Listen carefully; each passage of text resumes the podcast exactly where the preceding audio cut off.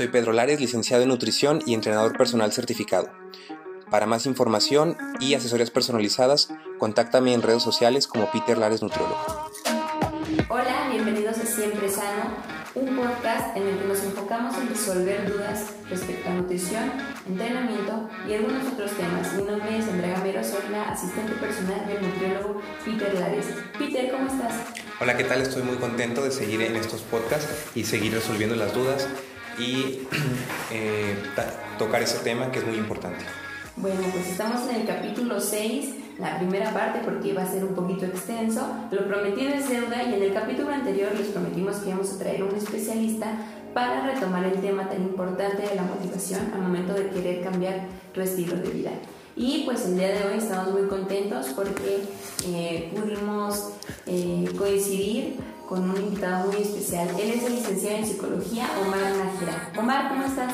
Muy bien, te agradezco mucho la invitación, Peter, un gusto volver a verte. Como dijiste, este, yo soy licenciado en psicología y me especializo en lo que son ansiedades y depresiones. En la parte de la motivación, en la parte del entrenamiento y de la comida entra mucho la parte de la ansiedad, ya que prácticamente, como Peter eh, lo ha mencionado en varias ocasiones, el entrar un déficit calórico o el entrar en cualquier dieta, uno causa estrés. Claro. Y dos, te causa el quiero comer, quiero comer, quiero comer, me da ansiedad, me da ansiedad, me da ansiedad. Así que aquí vamos a estar tratando de resolver con experiencias con pacientes que hemos tenido y que hemos intercambiado entre Peter y yo la parte de cómo solucionar un poco la ansiedad de los pacientes y mantenerte motivado para lograr tus objetivos. Bien, entonces va de la mano, como dices tú, eh, es importante la psicología al momento de, someterte a un, plan alimenticio, a, un entrenamiento, y es muy importante también para la psicología que las personas busquen un estilo de vida, vida sano, ¿verdad? Tú, Omar, ¿por qué consideras que las personas fallan al momento de que comienzan con una motivación a tope y a lo largo de, de los meses ya lo mencionábamos en el podcast pasado, eh, tienden a decaer esta motivación, tienden a, rendirse, a, dejar las cosas a medias o simplemente tener repetitivos eh, fallos o ellos mismos ponerse en pie, los atracones. ¿Por qué consideras que existen estas fallas y estas deficiencias en la motivación? Muchas veces porque se escuchará un poquito paradójico, pero es porque tienen miedo a fallar se ponen expectativas increíblemente altas y dicen, tiene que ser así, solamente así. Es, ah, sabes que he estado entrenando bien por tres meses, he estado comiendo bien por tres meses, pero tengo muchísimas ganas de una hamburguesa, tengo muchísimas ganas de una coca, tengo muchísimas ganas de lo que sea, cualquier antojo. Y es, sabes que ya no aguanté, me la como. Y eso empieza, pues ya me comí la hamburguesa, ya fallé. Pues unos tacos, ah, pues una cerveza, ah, pues de ahí ya valió todo ¿Por qué? Porque estaban tan enfocados en, tengo que lograr esto, que si fallo, ahí se acaba. Así que cuando llegan a ese punto de fallo, literalmente se acabó. En cambio, cuando tú puedes permitirte fallar, el simplemente, tuve un antojo, tuve una caída y me pude levantar, puedo continuar. ¿Sabes qué? Fue simplemente un bache en el camino y pude continuar. ¿Qué crees? Una ensalada no te va saludable Así como una hamburguesa no te va a quitar todo el trabajo que venías haciendo por tres meses. Eso es un punto muy importante que se tiene que tocar. O sea, las, las personas deben de permitirse fallar, por así decirlo, cada 15 días se tiene que planificar una comida trampa, por así decirlo, se tiene que planificar cuántas calorías va a tener esa comida trampa para que no nos retiren de nuestro objetivo. Si una persona viene a consulta o con cualquier otro especialista y se le planifica su entrenamiento y su, y su alimentación y le dices, sabes que de que en 30 días vas a bajar 5 kilos y esa persona en, falla cuatro veces en esos días y no llega a ese objetivo, va a pensar que o está mal el, especialista o está mal él y, y, se frustra. Entonces, cuando esa persona tiene la suficiente confianza como para decirle a su especialista, decirle, oye, sabes de que la voy a regar en la noche, voy a ir con unos amigos, voy a tomarme a lo mejor unas cervezas o comerme una hamburguesa ¿Cómo, ¿Cómo le hago? Entonces, ya sea que el especialista le diga, ¿sabes qué? O reduce tanto del desayuno o reduce tanto de la comida y ya no va a haber ningún problema con lo, con lo de tu cena y no vas a, a, cambiar la fecha de tu objetivo ni nada por el estilo. El problema es cuando no se permiten eso o piensan que a nosotros como especialistas nos van a engañar. A lo mejor a uno le pueden estar diciendo que no, yo sí seguí la dieta perfectamente y de que yo me comí mi ensaladita y no comí nada mal, pero la báscula no. La báscula cuando te subes y ya se ve reflejado tanto el porcentaje de grasa como la masa muscular, pues a ella no le engañas. A uno le puedes estar diciendo que hiciste tu dieta, que hiciste tu entrenamiento, pero ya cuando ves los resultados te puedes desmotivar. Y, eso, como, como dijo Omar, va a hacer que ya no simplemente sea, por, por así decirlo, una, un bache en el camino, van a decir, ching, pues ya fallé y ahora sí voy a fallar bien y se dejan ir feo. Y ya no retoman. y en ocasiones ya, ya no retoman. Entonces, al menos yo este, con, con pacientes, eh, a lo mejor este, más adelante contamos una historia, pero sí con pacientes me ha tocado o que retoman muy, muy culposos y ya no es lo mismo, ya no tienen la misma confianza, decir, oye, no, pues es, es que la voy a regar con esto, o es que no, pues me, me comí unas alitas o me comí unos taquitos, cuando ya no lograron sus objetivos a corto plazo, en comparación a cuando se, se van logrando y cuando se tiene la confianza de decir, no, pues la voy a regar y a lo mejor me, me atraso un poquito con mi, objetivo y eso ya está contemplado. Ya no se va a frustrar, ya no va a pensar o que el especialista está mal o que esa persona está mal. Oye, Peter, ahorita que mencionabas la importancia de quizás planificar las comidas trampa o los cheat meals, eh, ¿tú qué puedes eh, opinar eh, respecto cuando estamos hablando de que quizás estas comidas trampa no puedes planificarlas del todo porque surgen en, en situaciones casuales? ya lo comentábamos en algún podcast, cuando hay que es que cumpleaños, que una salida casual y quizás no estás planificando eh, esa hamburguesa o esos tequitos, llegan a ti de alguna manera misteriosa y ya los tienes enfrente. Eh, las restricciones tienen que ser demasiado severas o como decía Omar, puedes permitirte, ¿hasta qué grado se puede permitir fallar? yo creo que dependiendo del objetivo es este, la permisión que se puede dar para fallar. Si el objetivo es muy estricto y es una persona, como se mencionaba la vez anterior, de que quiero, este, un, quiero entrar en mi vestido de novia o en mi vestido de dama de honor para verme bonita, a lo mejor es un objetivo que para esa persona tiene el peso suficiente como para aguantarse y no comerse o esos taquitos o esa hamburguesa. Y hay personas que dicen, no, ni modo, me lo compro más grande y comes y, no hay problema. No pasa nada. Tenemos que ver lo que es la comida como también un ritual social en el cual vamos a estar conviviendo con otras personas. No nos podemos privar de convivir con otras personas simplemente porque no vamos a, consumir lo mismo. Hay gente que lleva su ensalada o que pide otra cosa y pueden seguir conviviendo, platicando sin, sin ningún problema.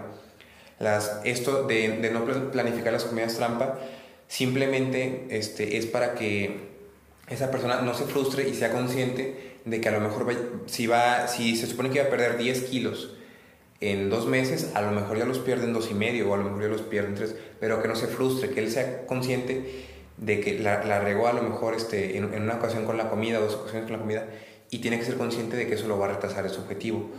Es, es diferente cuando es un problema, por ejemplo, con un paciente que tiene que bajar de peso estrictamente para una cirugía ahí sí no nos podemos permitir tanto el fallar, no nos podemos permitir lo que es regarla en, en pacientes este, o casos muy especiales. Entonces, sí hay que contemplar las comidas trampa, en esos casos hay que contemplarlas este, cuando se puede, digamos que es una ocasión estética y no tiene que ver nada con la salud, sí se, sí se puede fallar y, y varias veces, varias veces y nada más lo que se puede hacer es volver a hacer un cálculo y a lo mejor en la siguiente ocasión ser un poquito más estrictos. Ok, entonces bueno, pues como, como le dice Peter, cada paciente es muy distinto según sus objetivos y según su caso, pero tú Omar, a ver, eh, ¿qué nos puedes decir? Ahorita lo que comentaba Peter, eh, yo creo que es un factor importante que también puede elevar el nivel de estrés y de ansiedad en las personas, el hecho de contemplar cuando tuvo algún, alguna falla en su régimen alimenticio. ¿Tú consideras que cuando una persona este, tiene ansiedad por, eh, por, esta, por estas fallas que ha tenido en su dieta, eh, la ansiedad sea un, elemento importante para que pierda su motivación? Sí, la verdad es que sí. Aquí hay algo que a lo mejor puede sonar un poquito raro, pero la verdad es que la motivación no es tan importante como lo pensamos. La verdad es que la motivación solamente nos va a, llegar a, nos va a llevar a cierto punto. La motivación va a hacer que arranquemos. La cosa es que la disciplina es la que nos va a hacer que continuemos con nuestro objetivo. Muy bien lo mencionó Peter. Yo tengo un objetivo que es si entra en mi vestido de novia, que si tengo una operación, que si tengo que bajar por lo que sea.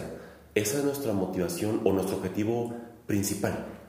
La cosa es que eso solamente va a hacer que iniciemos un proceso, que vengamos con un nutriólogo, que vayamos con un psicólogo, que vayamos con un especialista correcto. Pero nuestro trabajo como especialistas va a durar, ¿qué te gusta? ¿Una hora? a la semana, una hora al mes, lo que sea, una consulta, más lo que podamos resolver dudas, lo que sea. Las otras 24, 23 este horas del día va a depender de ti, va a depender de tu disciplina, va a depender de lo que tú quieras y hasta dónde estás dispuesto a llegar para eso. Peter lo dijo muy bien, depende mucho de paciente a paciente. Sabes que hay unos que dicen quiero competir, así que son dietas completamente restrictivas. Hay otros que dicen, sabes que yo solamente quiero ir a la playa bien Así que me puedo permitir como que un poquito más, me puedo este, dejar ir en algunas ocasiones. A un problema de salud. Exactamente. Pero te digo, aquí en la parte también de la ansiedad es qué tan grande es tu objetivo y sobre todo qué tan realista es tu objetivo. Porque a veces decimos, ¿sabes qué? Me voy a casar en, no sé, tres meses y quiero reducir 50 kilos. Ay, canijo. Pues honestamente, de forma saludable, Peter lo puede confirmar, no se puede honestamente no se puede este, decir 50 kilos. Pues, oye, quítate una pierna. honestamente, pártete a la mitad, porque no no va a pasar. Pero te digo que aquí sí, se da una ansiedad, en especial cuando estás viendo, sabes que ha pasado un mes y no logré bajar, no sé, 15 kilos. No, espérate, es que esa parte no es real. Aquí es, aunque te motiva porque dices, voy a tener mi vestido de novia, quiero bajar tantas tallas, quiero bajar esto en tanto tiempo. Esa es mi motivación principal. La ansiedad llega como que ah, se, va, acercando la, fecha, se va acercando la fecha y me falta bajar a 5 kilos. Así que también esa parte de la ansiedad hace que empiece a querer comer más y empieza a querer comer azúcares, empieza a querer comer carbohidratos, empieza a querer comer grasas saturadas. ¿Por qué? Porque son comidas de confort. Esto se viene un poquito raro, por así escucharlo. Porque nunca vas a ver una persona comiéndose una hamburguesa, ya sea unas papas fritas, un pedazo de pastel, un lo que sea, jamás vas a ver a esa persona triste. Podrás verla triste antes, podrás verla triste después, pero nunca durante el hecho de estar comiendo algo. Por eso se llama comida de confort. En serio, nunca me había puesto a pensar en eso, pero si tienes razón, jamás he comido triste. Digo, podrás, podrás estar... ¿Y cuándo descubrieron eso? Eso es algo, es, es una revelación. es que, digo, muchas veces podemos lidiar, las personas tenemos diferentes modos de lidiar con la frustración o con la ansiedad. Una de las permitidas es comiendo. Si te fijas, es que estoy triste, vámonos con unas cervezas. Es que estoy estresado, vámonos con unas cervezas. Es que me pasó algo, vamos a comer. O hay algo divertido que Aquí en México hacemos muchísima burla. A los, por ejemplo, el pan blanco, los bolillos. Cuando hay un terremoto, cuando hay una catástrofe, un susto, lo que sea, te dan un bolillo. No sé si te has dado cuenta que te dan o te dan algo de comer. O aquí en México expresamos muchísimo la parte del cariño, la parte de reconfortar con comida. Así que la ansiedad la bajamos con comida. Peter, ¿y si es cierto que los bolillos te quitan el susto? No, no ayuda, no ayuda a quitar el susto, para nada. Pero sí, sí, como decía Omar, o sea, aquí en México es, es como mencionábamos la vez anterior, es, un, es algo, una cuestión muy cultural, o sea, como él mencionaba, dicen que las penas con pan son buenas, o que un bolillo para el susto, entonces son cosas que se van quedando en la cultura y se van quedando y van pasando de generación en generación sin sustento, sin, sin ningún, este, sin una base científica, ni nada por el estilo y no es algo que sea, que sea bueno. Eso, sí es de, la, de, las cosas que en la cultura mexicana nos han ido afectando poco a poco. Entonces, como, como, como mencionabas, Omar, si es, algo, si es algo que nos afecta y si es algo que, pues a lo mejor sí tendríamos que estar este, cuidando como especialistas, de explicarles a los pacientes de que eso, esas son cosas que sí vienen o sea, de años atrás, pero que no tienen ningún sustento y que no nos van a ayudar para nada. Entonces, cuando padeces algún trastorno de ansiedad, de depresión, puedes encontrar en la comida una especie de refugio que te permita quizás no enfrentar tus problemas, pero una satisfacción temporal, ¿verdad? Así es. Entonces tú eh, recomiendas que al momento de que una persona va a comenzar a cambiar su vida, también eh, para que no sea afectada su motivación, eh, lleve a la par una terapia psicológica. Sí, porque honestamente hay un dicho muy, muy pues, repetido en todo lo que son los gimnasios, que es el 70% es comida, el 30% es gimnasio. La cosa es que el 100% es mental. Volvemos, vas a estar comiendo, ¿qué te gusta? ¿Cinco veces al día? ¿Cuánto comes? ¿Por media hora? ¿Una hora? Más o menos. Pero vas a estar pensando al menos 18 horas que estás, que estás despierto. Así que tienes que estar diario motivándote, diario recordándote, diario afrontando el, ah, ok, hoy no quiero ir al gimnasio, hoy no quiero comer lo que me, lo que, lo que me dieron, hoy, ¿sabes qué? Hoy se me antojan unos tacos, no, no quiero comerme la ensalada, o no quiero comerme el pollo, no quiero comerme lo que me dejaron. Ay, canijo.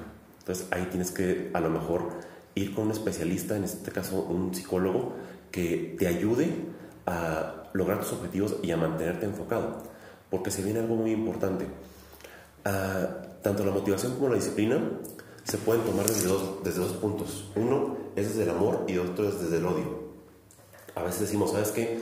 Yo me quiero ver bien porque me quiero, porque quiero, porque me gusta cómo me siento. Yo estoy viniendo con un nutriólogo porque me está dando comida que me nutre, me está dando comida que me está haciendo que rinda más en el día, que tenga más energía, que en general me me va mejor.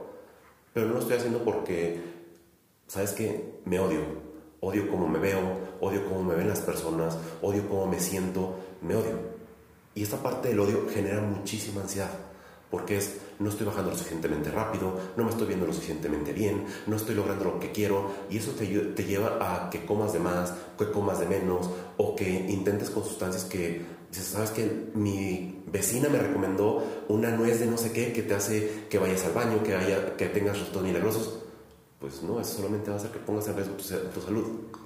En cambio, desde la parte del amor es, quiero ver hasta dónde puede llegar mi cuerpo. Quiero ver hasta dónde puedo sentirme bien. Quiero simplemente nutrirlo. Quiero quererme. Y ahí entran las partes realistas. Donde es, ah, ok, yo puedo llegar a cierto punto de verme a nivel playero, bonito, con cuadros, con las mujeres este, cinturadas, la cara marcada, lo que quieras, pero un nivel saludable.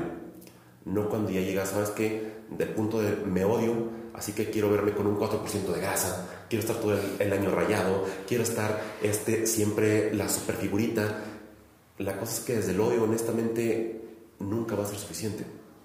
Siempre va a haber es que no me gusta cómo, se me ve las piernas, no me gusta cómo se me ve la cara, no me gusta cómo se me ve una parte del brazo. Quiero llegar a ser perfecto o perfecta y nunca va a pasar. Claro. ¿Y tú, Omar, crees que una persona motivada que toma la decisión de cambiar su vida desde el amor, como lo mencionabas, y no desde el odio a uno mismo, crees que una persona que toma la decisión desde el amor pueda caer en un trastorno alimenticio? Sí, Acuérdate que la pasión sin disciplina es un caos, solamente. Cuando tienes la motivación incorrecta, por así decirlo, que sabes que, dijo Peter, yo quiero llegar a mi boda y quiero llegar como Barbie, quiero lucir súper bien quiero andar así, pero tengo que bajarme 50 kilos en tres meses. Humanamente es posible, sí. Sano, como dijo Peter, para nada. Honestamente no. Pero cuando es desde el oye, yo me odio y no me gusta cómo me veo y quiero que, verme de cierta manera, vas a hacer a lo mejor vomitar, vas a lo mejor dejar de comer, vas a consumir cosas que a lo mejor te hacen daño y sabes que te hacen daño, pero dices, ¿sabes qué? Lo vale. ¿Por qué? Porque cuando llegue ese, tenemos una idea, cuando llegue ese objetivo, voy a ser feliz. Cuando llegue ese, ese objetivo, me voy a querer a mí mismo a mí misma. Cuando llegue ese objetivo, mi vida se va a resolver no, lo siento. Y además el efecto que se logra es temporal, ¿verdad, Peter? Así es, puede, haber un efecto temporal, ya sea que se sometan a una dieta muy restrictiva y tengan un efecto de rebote, pero a fin de cuentas, si, se someten a una dieta que fue por largo plazo y consiguieron ese objetivo, como, como mencionaba Omar, no se va a, llegar a lo que es el, punto de felicidad. él, él mencionaba algo muy importante gente llega a la consulta y, y una de las pautas principales es decir, motivo de la consulta y, y ellos dicen bajar de peso. A veces vienen en su peso ideal y todos nos quieren bajar de peso y les preguntas por qué es. No, por- porque quiero este, verme mejor para, para esta tal persona. Eh, Vuelves a preguntar por qué, porque esa persona me gusta o me agrada. Están buscando esa aceptación que no, que no tienen este, de ellos mismos en otras personas. Entonces, tienen, es muy importante el hecho de cuando vas a ir con un especialista, ya sea un nutriólogo o, o algún, o algún entrenador o algún este, otro, saber qué es lo que quieres y por qué lo quieres. Es, es algo de lo, de lo que la terapia psicológica aquí con, con Omar nos, nos puede ayudar bastante. Sin embargo, eh, quizás sea cierto, Omar, eh, a lo mejor tú nos puedes orientar un poquito, que a veces la motivación sí viene de otras personas, ¿no? Sí puede venir de personas externas, eh, como, no sé, la familia, los hijos, eh, no sé si la pareja, todo depende del círculo social de cada persona. Sí, la verdad es que la, motivación puede venir de muchos lados. Hay algo que se llama motivación intrínseca y motivación extrínseca. La motivación extrínseca es lo que viene de afuera. Si es, por ejemplo, yo me quiero ver de cierta manera, como dijo Peter, para una persona específica.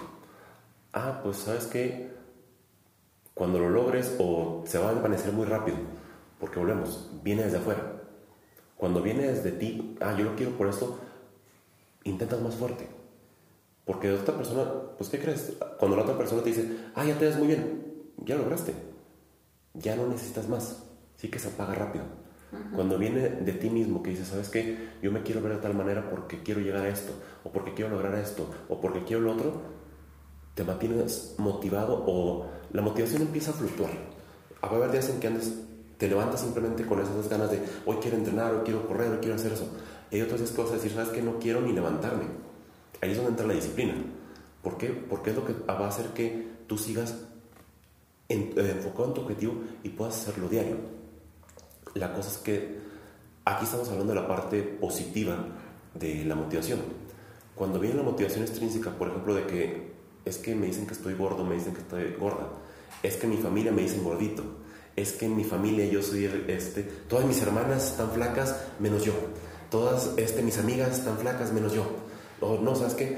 Me junto con puros deportistas, todos mis amigos este, están mamadísimos y yo estoy normal. Ay, canijo, pues tengo que ponerme a hacer ejercicio, tengo que ponerme a hacer dieta, tengo que ponerme a hacer a veces cosas súper extremas para lograr lo que ellos tienen. Es una motivación completamente fuera de ti. Y volvemos. Cuando tienes esas motivaciones fuera, nunca vas a complacer a los demás. Y volvemos. Para ti nunca va a ser suficiente. Así que simplemente vas a estar persiguiendo algo que nunca va a poder llegar. Ok, bueno, pues yo creo que nos puedes también compartir un poquito de tu experiencia con la- las historias de, que, que más te han marcado con tus pacientes. Pero ¿qué les parece si eso lo dejamos para la parte número 2 de este capítulo del podcast? ¿Les parece?